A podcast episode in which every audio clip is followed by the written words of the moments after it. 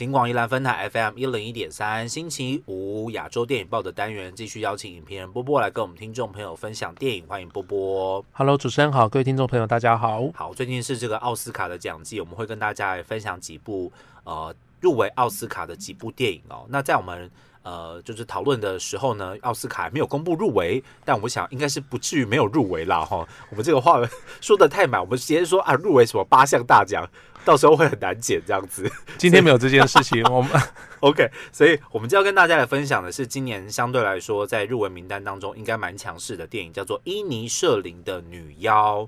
对那伊尼舍林的女妖的话，其实是在呃去年的威尼斯影展首先曝光，嗯，然后曝光了之后，其实这也是导演马丁麦多纳跟呃 Brenda Gleeson 和科林法洛再次合作的作品。嗯对，，OK，好，这个威尼斯影展现在真的已经变成了这个好莱坞奖季的最最就是第一大战。哦。之前可能还有什么多伦多啊什么的，现在真的威尼斯影展，如果你要冲奥的话，冲击奥斯卡的话，威尼斯影展先露面，感觉那个机会是蛮高的哦，会被大家注意到这样子。这也跟奥斯卡的时间、颁奖时间的一些挪动是有关系的。哦当它时间越往前提的时候，柏林影展就不再具有什么影响力了，嗯，就变成大家都会先在威尼斯曝光。嗯。对，所以其实这几年我们可以看到威尼斯的电影似乎越来越重要。是，那这个伊尼舍林的女妖呢，在今年的威尼斯拿到了最佳剧本跟最佳男演员，是这个科林法洛哦，拿到了两个大奖。那这个其实也不是马丁麦多纳第一次拿到这个威尼斯影展的最佳剧本了，几年前的那个呃三块三块告示牌是什么？哦，意外。Three 真的台湾不要乱翻片名，很难记，好不好？意外也是拿到了那个威尼斯影展的最佳剧本嘛，所以 Google 意外，你会找，哎，是他讲的是哪个意外？找不到意对啊外，对，对，真的是我 不是抱怨一下这样子哈。那这个是伊尼瑟林的女妖，伊尼瑟林的女妖其实呃也是在最近这个过年的档期，大家可以在院线上面看到了。我和波波应该是在那个金马影展的时候。先看了这部电影，然后没错。时间有一点久，我们尽量帮大家来回忆一下。这个对。伊尼摄影的女妖，她到底是在说什么样子的故事呢？好，那其实提到马丁麦多纳的话，一定得想起来他上一部很重要的作品就是《意外》。嗯，那《意外》那时候其实给观众一个印象最深刻，就是他在电影当中很会制造悬念，而且很多冲突哎、对，而且他会有那种非常执着和偏执的角色。嗯，这个偏执的角色直接放到重要的角色身上，让你不断看到，你会对这个人的行为会产生一种，他真的会这么做吗？他这么做好吗？不是，我会很想要就摇他说你醒醒好不好？你醒醒这样。对啊你看意外的时候，大家都很想告诉女主角说，你就放下吧。所有整个村庄人都告诉他放下，他就是要立那三块告示牌。嗯，那当然，在意外，其实那时候我会觉得他这个张力太大，太过于刻意的让这个主角一路冲向一种非常悲剧的结果。嗯，可是后来在意外的最后的结尾，让我觉得他收的非常好，是。是因为他突然透过一句话就三四两拨千斤的把这件事情告诉观众说释怀了，嗯，放下。我们出，我们还是出发，可是我们放下了。是，所以我觉得他的收尾非常好。可是这一次的那个伊尼瑟林的女妖，我觉得刚好跟意外有一点点颠倒。我觉得他的收尾没有收的很好。嗯，我本来很期待他有一个很就像意外一样，就是充满了隽永之味的一个收尾，可是他没有。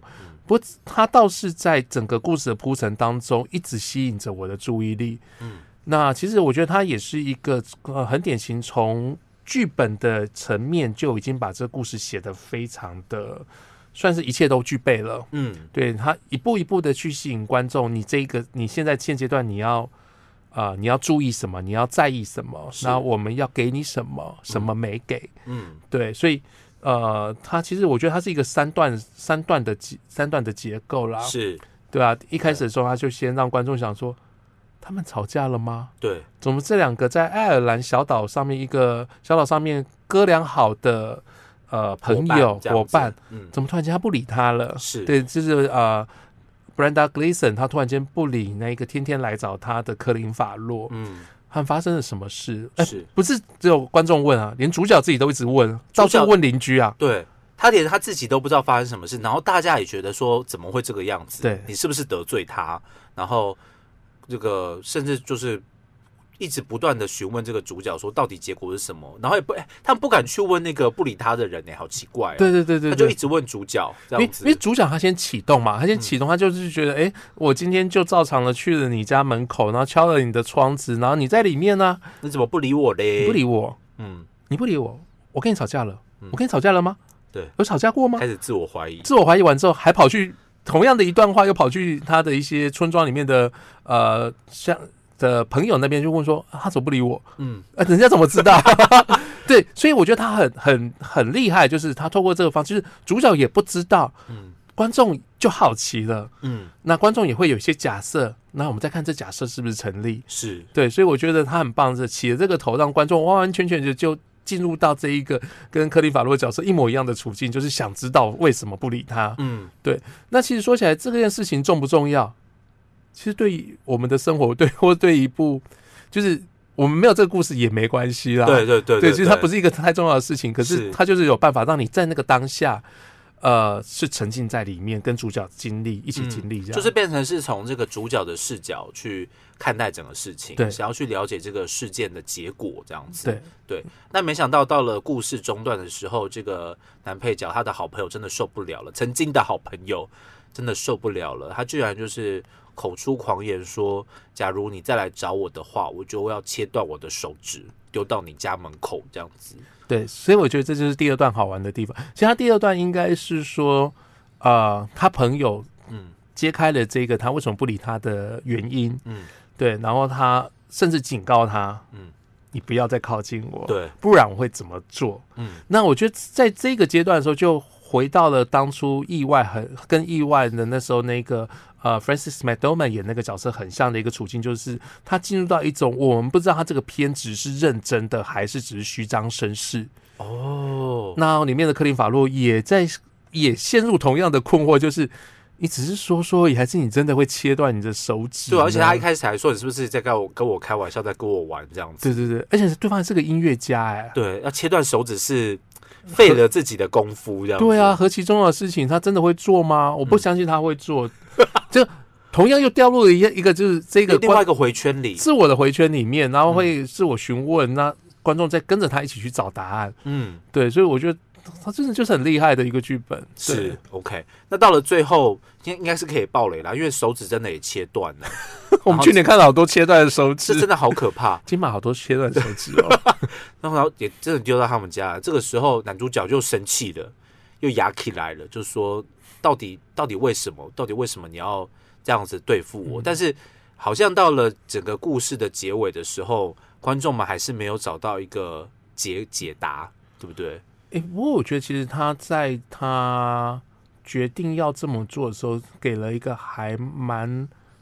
我觉得这部电影最重要的命题应该是就在这一个不理他的这一个人身上，就是说我的生命当中，我的生命要什么，嗯，我想要完成什么。可是我整天跟你插科打诨的这样子过生活，浑浑噩噩的，可能就喝酒聊天打屁。嗯那我又我在历史上面会被记得吗？嗯，那人的意义，然后艺术的艺术的意义，是历史这几件事情，我觉得这的确有些时候人在整个社会当中要重新思考自己处境是不是有用这件事情上面，其实我们常会陷入这样的思考。嗯可是他就用一个这么 偏执的一个故事来告诉你，嗯。对这个这个是一个蛮特别的地方。其实我自己也会觉得说，哎，有时候有些朋友们就是会在你的人生当中，忽然他就下车了，他就嗯你的车就往前开，可是他就在某一个阶段，他就下车去找了其他的东西。有一天他可能会再上车也不一定，但他下车他就是下车了哈，就是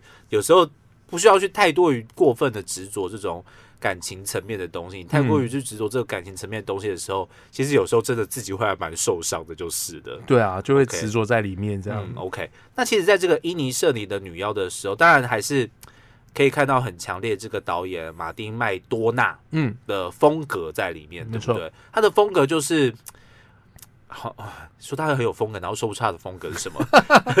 我觉得是很直接性的，就是很冲突性的那个场面，他是不会去刻意避免的这样子，而且一个一个接着接着而来这种感觉。他的连他的冲突，就是他剧情的连扣性扣的非常的紧。嗯让你基本上没有喘息的。它不又不是像那种动作片，比如像什么呃，像今年有入围的那个《捍卫战士》那一种，我感觉啊，因为动作场面很多，或者是像说、啊没有尿点的《阿凡达》那一种，哎、阿凡达真没尿点哎、这个这这个这倒是真的。虽然看完可是满满的水都让人家想尿尿这样子。OK，这倒是真的。可是印尼圣女你要也可以让你觉得没尿点，因为你会你会很怕错过这一 part 之后，你漏掉什么重要线索。嗯，不知道发生了什么事。对，因为你跟主角一样很好奇，想知道发生了什么事，嗯。所以我觉得他的强项在于他用文字去把观众锁住，嗯。锁在故事里面，根本逃脱不了，而且那锁住的状况跟主角是一致的，嗯。然后再回过头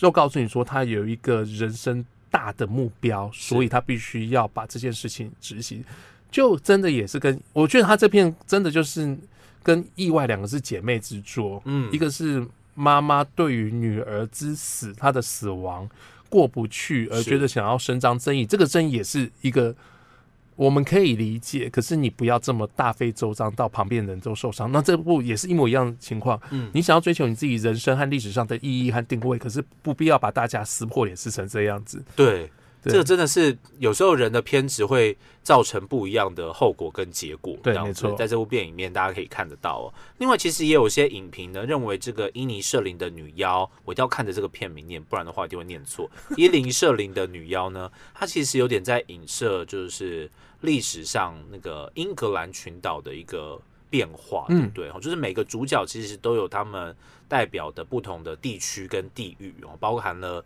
呃，其实我们看到除了主角之这两个主要角色之外，这个男主角的姐妹哦，也是代表一个地区哈、那另外还有这个看起来怪怪的疯疯癫癫的，，疯疯癫癫的怪咖岛民这样子，有事没事会忽然蹦出来跟你说一两句话，撩动你的心情这样子。其实他们在这个，如果是了解这个英国历史的朋友们，可能可以从这个故事当中去寻找一些这些角色他们之间来来去去、分分合合的一些脉络，这样子，对不对？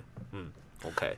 好，所以这个部分可能也是大家可以去关注一下这个伊尼舍林的女妖，她在这个呃一月底的时候已经正式上映了。不知道我们这个马丁麦多纳他以前的电影在台湾受到的关注度如何？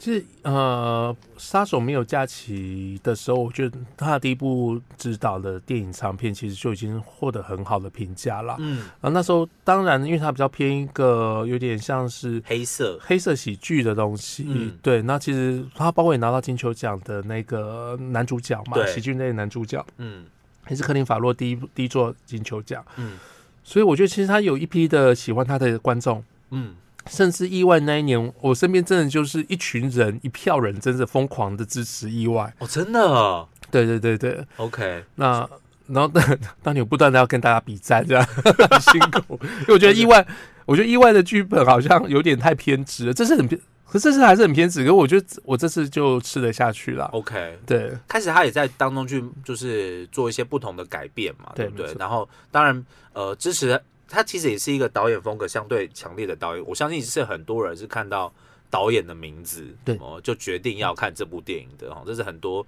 就像我们看到那个克里斯多夫诺兰的电影，我们可能就是一定一定会去看嘛，对不对？管他看 IMAX 这样。对，管他讲什么，我一定要去看这种。马丁麦多纳其实也有这种这样子的感觉，虽然不是那种我们平常看到的商业巨片哦，很大投资、大成本、大场面，可是他所讲的故事其实是会非常的让你呃感同身受，然后以这个主角的角色去出发的时候，其实会带给你很多不同的感觉。嗯，所以今天呢，特别分享这个应该是。今年奥斯卡的入围大赢家之一哦，伊尼舍林的女妖推荐给大家。今天呢，再次感谢影片波波来跟我们听众朋友分享电影，谢谢波波，谢谢主持人。